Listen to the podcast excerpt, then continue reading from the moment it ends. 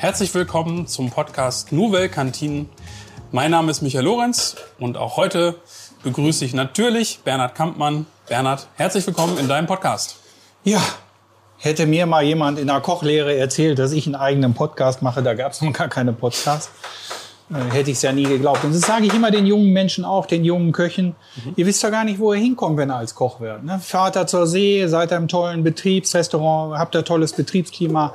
Ähm, ja, ist so ein vielfältiger Beruf und irgendwann mhm. machst du dann auch mal deinen Podcast. Ne? Ja, so, so selbstverständlich, wie du es jetzt gerade sagst, war es vielleicht nicht immer, aber umso schöner, dass es sich für dich so anfühlt. Ja. Heute sind wir wieder in einem Betriebsrestaurant hier in der Küche. Ähm, man hört es ja vielleicht auch schon ein bisschen. Wir sind hier wieder richtig in Action ähm, dabei. Heute soll es, wir haben es in der letzten Folge angekündigt, um die gute alte Stulle gehen. Das Butterbrot oder wie meine Mutter auch immer gerne gesagt hat oder immer noch sagt, Bütterchen. Das, das Bütterken. Bütterken. ja, Bütterchen. Genau, äh, Bütterken, Stulle, gibt's ja viele äh, Varianten. Ich weiß noch, bei uns zu Hause damals gab's auch manchmal einfach eine Stulle, ein Bütterchen mit, mit Butter ähm, oder mein Vater isst auch gerne mal einen strammen Max ähm, abends noch. Und heute ähm, werden wir zwei verschiedene Varianten machen. Wir haben einmal die sogenannte Sauerteigstulle, so ein krosses Landbrot. Da wird gleich Ziegenkäse ähm, erstmal mit draufkommen. Da ist eine Mango dabei, eine Avocado dabei. Also da merkt man schon, Bernhard, da kommt so dein internationaler Einfluss, die ganze Historie, die du ja auch in der Küche hast, mit rein. Das ist Nummer eins. Da werden wir jetzt gleich mit loslegen. Und im Anschluss, da wird's ähm, bisschen regionaler. Ähm, das sind drei Käse hoch, ist das Gericht genannt. Das ist ein Vollkornbrot. Ähm, da kommt Brie mit drauf, Cheddar und Weißlacker. Da frage ich bestimmt gleich nochmal, was das genau ist. Und ich wüsste nicht, ob ich das schon mal probiert habe. Dann würde ich sagen, Bernhard, legen wir mal los mit dem ersten Gericht. So im Vergleich, Bernhard, ähm, als du mir gesagt hast, wir sprechen heute über, ähm, über eine Stulle, über ein Bütterken, dachte ich so, hm, also mit so einem guten Koch und wir reden hier über Betriebsgastronomie und wir hatten schon das Red Thai Curry und Crumble und also wirklich immer ähm, sehr, sehr äh, feine Sachen und jetzt geht's nur um eine Stulle. Irgendwie passt das für mich nicht so richtig ja, da rein. Die Stullen sind auch fein, also das muss mal festhalten. Nein, es ist einfach das Thema, du weißt ja, in der Gemeinschaftsverpflegung haben wir nicht nur das Mittagessen, sondern wir haben auch ähm, die, ähm, die, die Zwischenverpflegung, so nennen wir das, also das Frühstück. Mhm. Da ist natürlich immer, ähm, brauchen wir nicht zu sagen, ähm, das, das Mettbrötchen mit Zwiebeln und frisch gemahlenem Pfeffer ist natürlich der Klassiker. Aber und das müssen wir dann wieder sagen, moderne Betriebsgastronomie sieht eben nicht nur vor Mettbrötchen. Mhm. Und dieses belegte Brote, nennen wir mal den Überbegriff, ähm, denn Stulle ist ja eher regional. Ich glaube, es kommt aus dem Berlinerischen und äh, Bütterchen, ja, ist vielleicht westfälisch, keine Ahnung. Mhm. Ich habe kein Research gemacht. Ähm, ähm, die Butterbrote sind, äh, die belegten Brote sind extrem attraktiv. Wir mhm. haben unterschiedliches Brot, Vollkornbrot, wir klappen das und es bleibt dann auch mal noch ein bisschen saftiger. Ähm, wir machen unsere Brötchen wirklich frisch und auch zeitnah. Aber wenn du da mal so 1000 oder 2000 Brötchen machst, dann sind die ja echt nicht mehr so, wie wenn du in ein frisches Brötchen reinmachst. Und da ist eben der Vorteil in einer Stulle, die bleibt länger frisch mhm. und ist auch irgendwie saftiger dann zu essen. Und deshalb haben wir wir haben nicht 50-50, also wir haben immer noch mehr diese Brötchen, mehr, Mehrkörnbrötchen, Käsebrötchen und das alles, was dazugehört.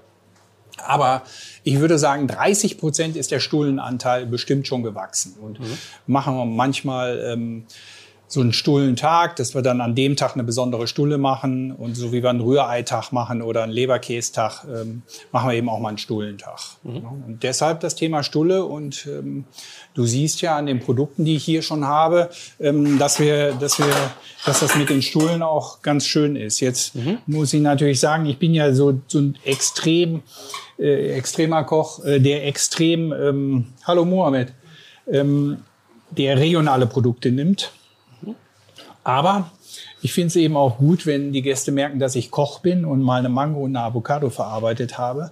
Und daraus habe ich eben eine super, super leckere Stulle äh, kreiert und die ist echt der, die ist echt der Burner. Mhm. Keine regionalen Zutaten, muss mhm. auch nicht immer im Betriebsrestaurant sein, mhm. denn letztendlich steht der Mix ja im Vordergrund. Also es ist ja, wir wollen ja im Betrieb alle ansprechen. Wir haben oft viele Nationalitäten, wir haben ähm, unterschiedliche äh, Altersgruppen, die wir ansprechen und deshalb ist nicht immer unbedingt nur die Kartoffel das A und O oder unbedingt nur der Käse, sondern der Mix macht es dann letztendlich. Macht ja auch neugierig, ne? Also wenn ich hier jetzt hier, ich sehe eine Avocado, ich sehe eine Mango, so ich stelle mir das Brot jetzt gerade schon so ein bisschen äh, vor oder die Stulle oder das Bütterchen.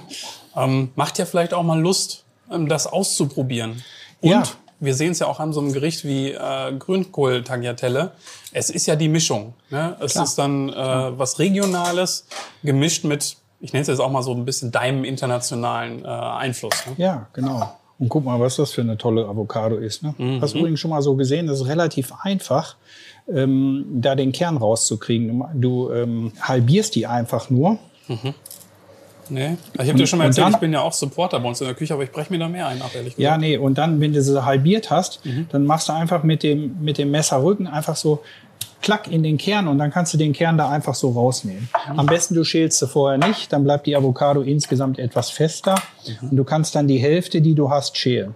Ja, das ist an sich so ein bisschen besser und man, es ist immer so blöd, dass man im Podcast ja nicht äh, ähm, äh, ja keinen Geschmack hat. Ne? Wobei ich habe jetzt schon gehört, es gibt irgendwie ein Kochbuch, da reibst du und dann kannst du auch so ein bisschen den Geschmack nehmen. Nimm mal die Avocado und dann merkst du, wie frisch die ist und wie, wie super die ist. Also es muss auch schon reif sein.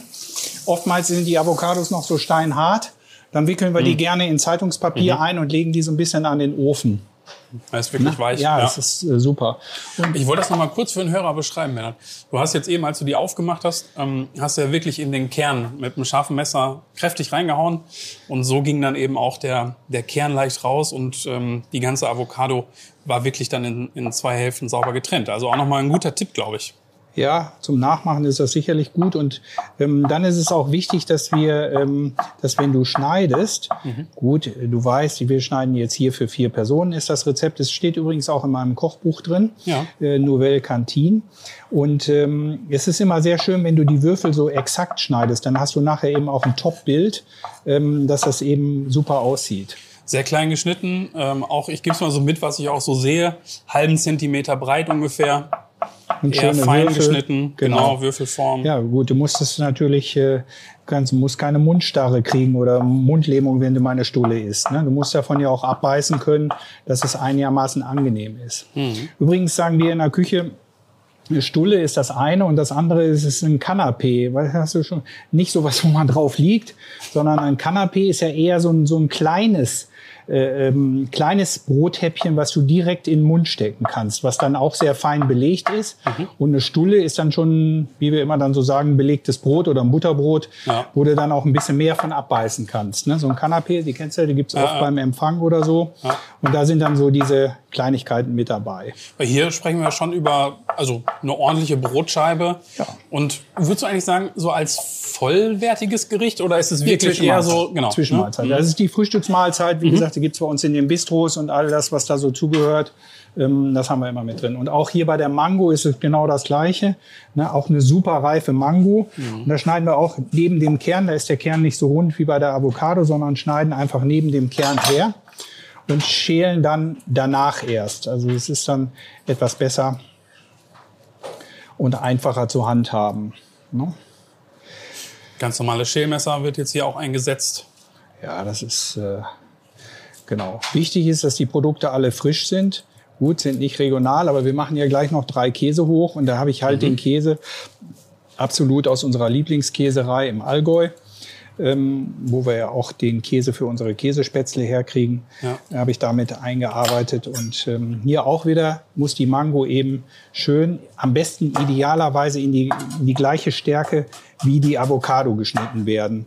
Ähm, so dass du dann nachher, wir sprechen dann immer von einem angenehmen Mundgefühl hast. Nicht, dass jetzt die Avocado schön klein geschnitten ist und dann hast du ein riesen Mangostück quer. Ne? Genau, oder die Mango ist steinhart und die Mhm. Avocado ist butterweich, dann hast du eben kein schönes Gefühl. Und ähm, oftmals ist das, ich weiß nicht, ob du mal The Taste gesehen hast, äh, klar. die, die gucken das ja auch immer und die reden dann immer noch von crunchig. Also ähm, da musst du im Mundgefühl noch was Crunchiges haben. Es kommt immer drauf an, was du so, so letztendlich isst. Ne? Manchmal ist das Crunchige gar nicht gut. Aber manchmal ergänzt es eben auch top. Also das ist äh, relativ unterschiedlich. Und wenn du also Avocado Mango hast, dann muss schon beides in der gleichen Konsistenz sein. Das ist schon das A und O. Ne? So, jetzt haben wir das hier ein bisschen geschnitten und Genau. das ist auch relativ einfach. Dann habe ich als ähm, Idee dazu frische Minze, um das Ganze auch ein bisschen frischer zu machen. Muss also ein bisschen interessant sein. Und äh, wir, rie- wir reiben immer gerne noch ein bisschen abgeriebene Zitronenschale mit dazu. Und da haben wir ja, das ist übrigens, damit würze ich extrem gerne, äh, koche ich extrem gerne. Das ist so eine Mikroplan. Das ist so eine feine Reibe. Und dann reiben wir immer so ein bisschen Zitrone ähm, damit rein, um noch mal ein bisschen Frische reinzukriegen. Ne? Das ist äh, total lecker. Also wirklich von der Schale. Ne? Ja, Bio-Zitrone ne, habe ich vorher gewaschen. Ja. Ähm, dass wir hier schon mal ähm, diese Avocado-Mango haben. Und dann haben wir die Tomate. Und bei der Tomate ist das so, dass wir Köche gerne von Tomat Concassé reden. Das ist auch so ein Fachbegriff. Das ist die Tomate abgezogen. Da ist dann die Haut abgezogen. Hier gibt's noch so eine dünne Haut. Das kann man in Wasser machen. Ähm, dann hat man die Tomate eben abgezogen. Das kann man machen, muss man nicht. Bei dieser tollen Qualität an Tomaten, die wir hier haben, diese richtig knallroten, ja, sonnengereiften äh, Tomaten ist das nicht mehr nötig, weil die Schale wirklich sehr gering ist und du sie eigentlich nicht mehr da, dazwischen hast. Und die Tomatensäure, Tomate hat ja Säure, passt eben auch sehr gut zu diesem Gericht. Hier sieht man eben diese knallrote Tomate. Und sonst hättest du jetzt, ich nenne das jetzt mal das Innere der Tomate. Ansonsten wäre jetzt deine Ja. Empfehlung gewesen, nimm nur das Innere. Nur das Innere ohne dieses Kerngehäuse. Mhm. Ne? Und äh, das nehme ich ja auch jetzt, nur das Kerngehäuse nehme ich nicht. Mhm. Aber sonst hätte ich sie halt noch angeschnitten, blanchiert im Wasser und dann kannst du diese feine Haut, die da so drauf ist, abziehen. Mhm. Aber das macht das Kanapé, also oder beziehungsweise hier das belegte Brot nicht unbedingt besser. Ne? Wenn du diese Top-Qualität an Tomaten hast. Das Mhm. ist natürlich, wenn du so eine, so eine halbe grüne Tomate hast, dann ist es natürlich besser, du ziehst das ein bisschen vorher ab. Ja, okay. Ja, und dann geht's relativ einfach zur Sache. Das bietet sich immer an bei den Stullen, dass man, das vergessen eben auch viele, ähm, dass wir die Stulle nehmen und wir rösten die quasi noch mal so ein bisschen an. Also ähm, zu Hause, ich weiß nicht, zu Hause essen wir ja auch gerne. Ich esse unheimlich gerne Butterbrote. Du musst ja wissen, meine Frau hat's ja gut. Ne? Die hat immer einen Mann, der kommt satt von der Arbeit. und wenn wir dann mal zu Hause zusammen essen, dann essen wir gerne mal Butterbrote. Und ich liebe, ich liebe Doppelback oder Röstbrot und dann so frisch gebackene, äh, äh, frischen Gouda da drauf. Das ist so unser Familienessen. Meine Tochter, ähm, die war, die war ja in Amerika zum Studieren, um schlau zu werden. Und äh, ist sie schon. Und ähm, das hat sie so vermisst, ne? dieses Ja, deutsche das- Röstbrot. Ähm, das Wahrscheinlich ist eben, generell Brot, ne? Ja, War auch eine okay. Zeit lang da. Das ist schon Ja. echt auch sehr, sehr Ja, das ist auffällig. unheimlich schwierig. Ne? Und du siehst jetzt, jetzt wird natürlich durch das Rösten in der Pfanne, ne, wird das, kriegt das Brot nochmal eine ganz andere, ganz andere ähm, Konsistenz. Und es wird so ein bisschen knackiger. Darfst natürlich nicht zu viel Butter reintun. Man kann es gut rösten. Das bereiten wir uns dann schon mal morgens vor, denn Röststoff ist ähnlich wie bei der Kartoffel, ähm, gibt so ein bisschen Röstaromen, bringen immer Geschmack. Ne? Bratkartoffel schmeckt auch besser als Salzkartoffel. So, das heißt, ähm, da darf jetzt ruhig oder du würdest sogar empfehlen, dass dann zeitlicher Abstand zwischen liegt. Also lass das ruhig erstmal morgens äh, rösten Ja, und gut. dann Wie, wie du ja weißt, machen wir ja nicht ein Butterbrot, sondern wir machen vielleicht 50. Und Mhm. dann ist es halt so, dass es geröstet ist und es muss ein bisschen auskühlen. Wenn ich Mhm. jetzt hier ein bisschen frische Käse drauf tue. ist das frische Ziegenkäse drin? Ja, das ist frischer Ziegenkäse. Du kannst aber auch Philadelphia nehmen. Das eignet sich eben auch sehr gut. Mhm. Ähm, also äh, ich habe jetzt hier Ziegenfrischkäse. Du kannst Philadelphia nehmen oder was Brissot oder was weiß ich Ja, okay. Mhm. nicht noch. Ne? Ähm, das ist einfach so. Und dann ähm, nimmst du einfach das Ganze und schmierst das eben ein Butterbrot davon. Mhm. Das ist eben so das Entscheidende, dass du dann ein Butterbrot davon schmierst. Mhm. Ich habe jetzt ein Rezept angegeben, und das für vier Personen ist und je nachdem kannst du, nachdem wie die Stulle auch so ist, kannst du dir auch die Dicke ähm, da vorstellen. Ne? Also das ist so ähm, auch das Entscheidende, wie dick ich das schmiere. Ich, du siehst es ungefähr Ja. einen halben Zentimeter hoch, gleichmäßig verteilen. Ganz wichtig. Ne? Ist übrigens, wenn du weißt ja, ich bin im Prüfungsausschuss für Köche. Wir gucken da schon, wie ist das Butterbrot geschmiert? Ne? Sind die Ecken alle äh, beschmiert und ist es gleichmäßig beschmiert, so wie dieses jetzt hier? Das ist schon auch, da kann man schon erkennen, ob man sich Mühe gegeben hat beim Brotschmieren oder ob man es draufgeklatscht hat. Ne?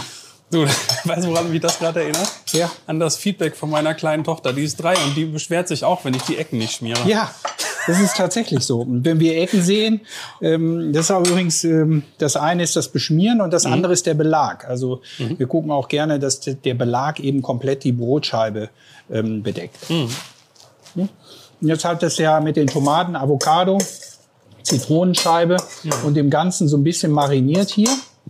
Ja, Das ist ja ähm, damit drin.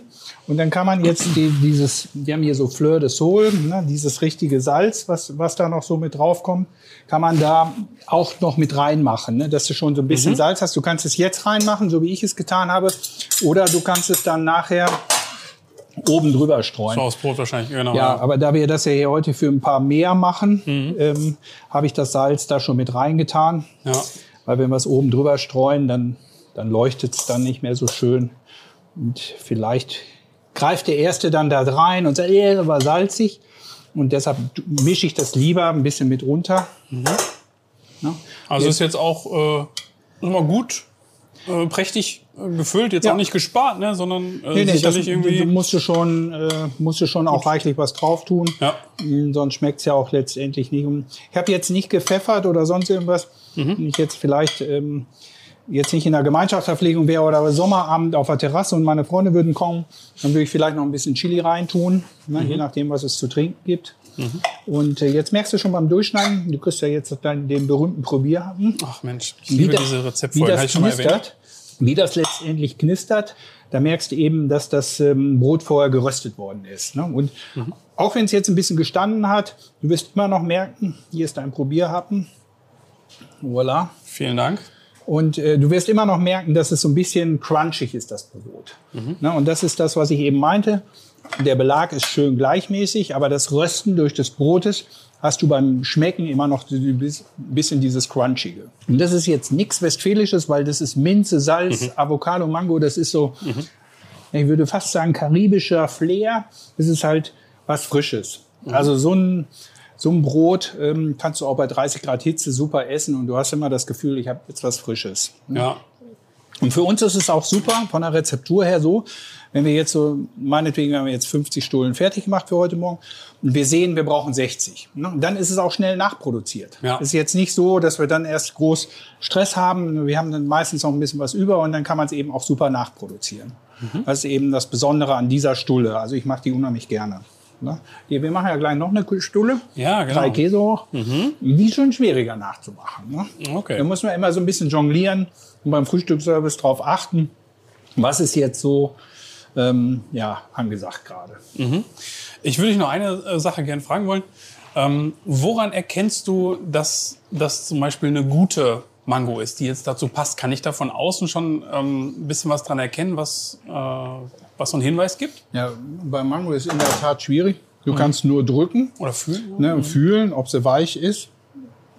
Bei der, bei der Melone kannst du ja unten riechen. Und wenn die nach Melone riecht, dann ist sie gar.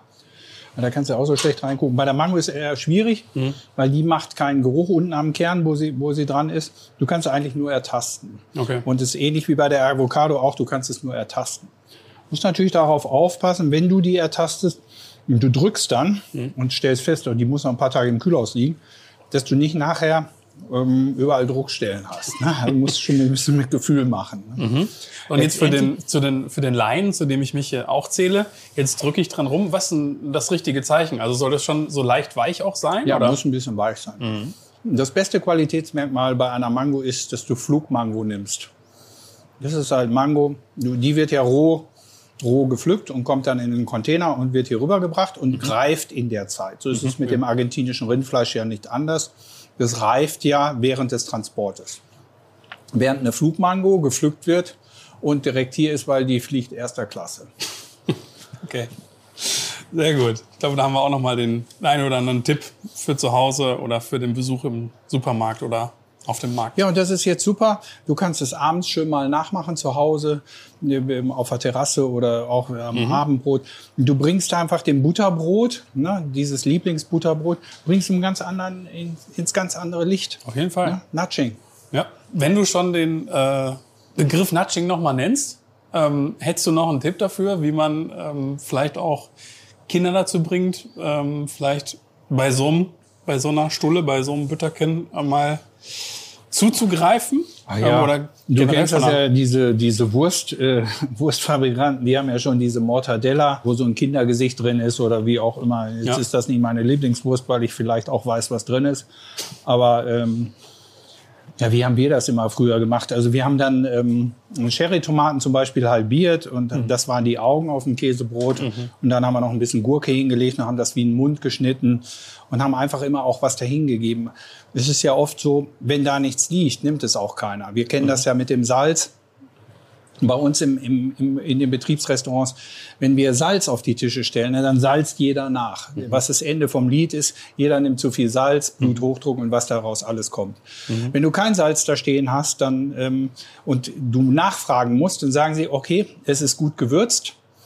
Klar könnte noch mehr Salz, aber wir fragen vielleicht nicht danach. Am mhm. Ende des Tages ist es ja nur so, dass du dich gesünder ernährst, mhm. ähm, weil zu viel Salz ist auch ein Thema. Also du musst es schon auch den Kindern anbieten zu Hause. Natürlich keine Tomaten oder kein Salat. Sowas nicht einkaufst, hast du natürlich auch keine Chance, äh, dass deine Kinder das essen. Mhm. Ja? Also dieses dezente Angebot mal machen oder auch so spielerisch äh, anrichten, ja, und auch Obst manchmal dazulegen. Also ähm, mhm. beim Käsebrot da mal Obst dazulegen. Du ja, man, man ist immer erstaunt, was die dann alle so zusammen essen. Dann essen sie auf dem Käsebrot plötzlich Erdbeeren. Mhm. Und ähm, du weißt ja, alle sieben Jahre verändert sich der Geschmack. Ja. Irgendwann werden sie mal rausfinden, dass vielleicht dann doch Gurke besser ist. Aber sie haben sich gesund ernährt. Und das ist eigentlich mhm. das Wichtigere als wie die Zusammenstellung, die letztendlich auf so einem Käsebrot dann mhm. entscheidend ist. Müssen die beiden Stücke noch weg eigentlich? Nein, du kannst sie essen. Ja, meine ich. Ich bereite schon mal das also drei Käse hoch vor. Ja. So, und an der Stelle machen wir jetzt einen Cut für heute.